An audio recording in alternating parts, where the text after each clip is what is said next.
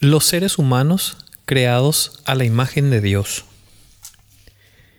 En el arte, la elaboración de imágenes es un despliegue de belleza. La pintura, la escultura y otras actividades similares son a menudo imitadas. A través de nuestra destreza representamos objetos que extraemos de la vida real.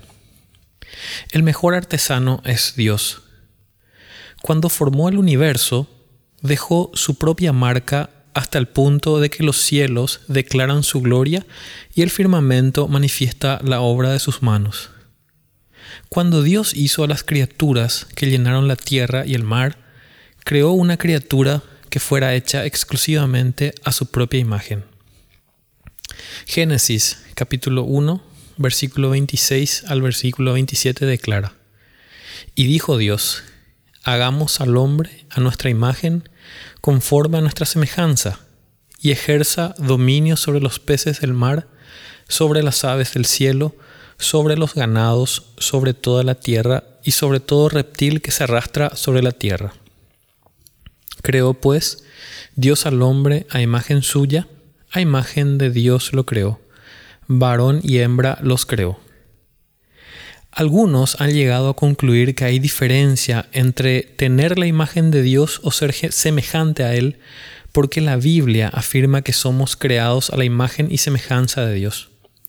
Sin embargo, la estructura del lenguaje bíblico indica que la imagen y la semejanza se refieren a lo mismo. Somos los íconos de Dios, criaturas hechas con una capacidad única para reproducir y reflejar el carácter de Dios. Ser hechos a la imagen de Dios suele entenderse como que señala el sentido de que somos como Dios. Aunque Él es el creador y nosotros somos criaturas, y aunque nos trasciende en cuanto a su ser, poder y gloria, con todo hay cierto sentido en que somos como Él. Hay cierta analogía entre Dios y nosotros. Dios es un ser inteligente y moral nosotros también somos agentes equipados con una mente, un corazón y una voluntad. Estas facultades hacen posible que reflejemos la santidad de Dios, lo cual era nuestra vocación original. El término hombre, cuando se usa en pasajes de, escritura, de la escritura, como creó pues Dios al hombre a imagen suya, Génesis capítulo 1 versículo 27, significa humanidad.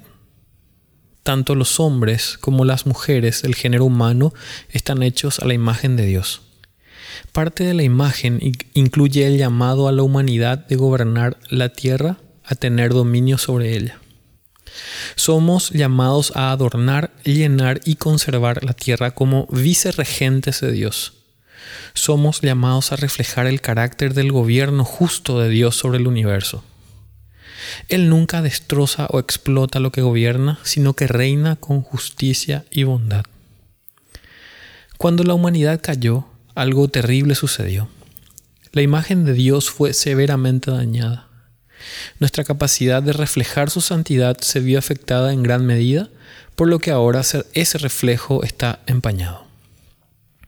Sin embargo, la caída no destruyó nuestra humanidad.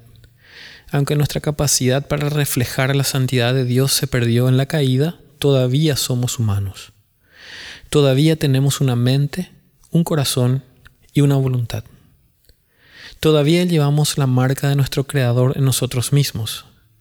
La restauración de la plenitud de la imagen de Dios en los seres humanos se logra mediante Cristo. Él es, como lo declara el autor de Hebreos, el resplandor de su gloria de Dios y la expresión exacta de su naturaleza. Hebreos capítulo 1, versículo 3.